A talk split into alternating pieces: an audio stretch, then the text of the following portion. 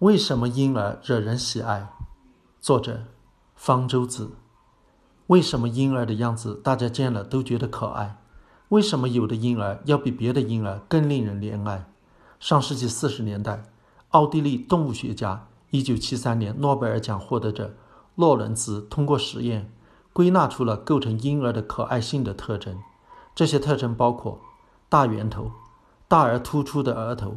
位置在头部的中线之下的大眼睛，短小、胖乎乎的四肢和手脚，圆胖的体型，柔软有弹性的皮肤，肥嘟嘟的双颊，动作笨拙。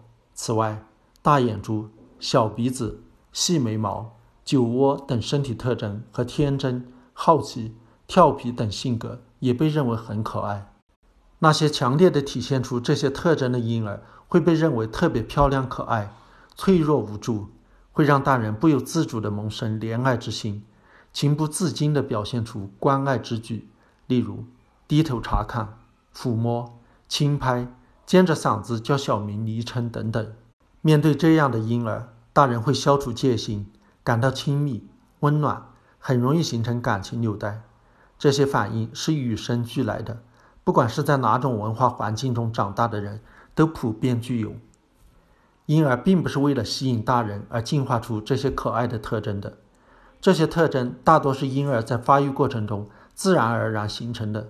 例如，为了拥有人类那颗巨大的大脑，婴儿在出生后大脑还要持续快速的发育，这就使得婴儿有相对较大、较圆的脑袋。婴儿眼睛的位置较低，随着双颊和下巴一带的骨头的发育，眼睛位置才逐渐向上移。婴儿鼻子里的软骨组织还未发育好，所以鼻子显得小而扁平。婴儿胖乎乎的肢体和柔软的皮肤是在为身体的生长留下余地。婴儿的动作显得笨拙，是因为要让肌肉群的运动达到协调，需要经过数年的练习。婴儿的可爱特征不是有目的的进化出来的，但是这些特征能在大人心中激发可爱的感觉，则是进化而来的。原因很简单。如果大人觉得他们的婴儿的这些特征很可爱，就会更愿意去保护、照顾他们，婴儿就能更好的生存下来，基因也能得到更好的传播。那些不觉得这些特征可爱的人的基因将难以遗传下来，而被淘汰掉。成人的这种感情超越了血缘，我们不仅觉得自己的婴儿可爱，也会觉得别人家的婴儿可爱。因此，领养婴儿在人类社会特别盛行。而杀戮婴儿则被视为最无人性的残忍行径之一。这种感情也超越了物种界限。人类属于哺乳动物，哺乳动物有相近的发育过程，它们的幼崽或多或少都有一些和人类婴儿相近的特征。因此，几乎所有的哺乳动物的幼崽都让人觉得很可爱。随着幼兽的逐渐长大，其可爱程度也逐渐降低。某些动物即使在成年后仍然具有人类婴儿的某些特征，它们就成了最受欢迎的可爱动物，例如大熊猫、树袋熊。当然，这些动物并不是为了讨好人类而进化出那些可爱的特征，而是由于其他原因。大熊猫以竹子为食，为了能够咀嚼竹子，需要有高度发达的嘴巴肌肉和臼齿，因此有了大而圆的脑袋。大熊猫的黑眼眶让它的眼睛显得很大，这和它的四只黑色皮毛一样，可能是起到伪装作用，让大熊猫在竹林里进食时能与斑驳的竹林背景融为一体，不容易被发现。这些另有来历的特征，碰巧符合了人类对可爱的标准。这些可爱的野生动物是进化的偶然产物，但是人类也有意识地按可爱的标准培育出类似波斯猫。哈巴狗的宠物，这种感情甚至也超越了生物与死物的界限。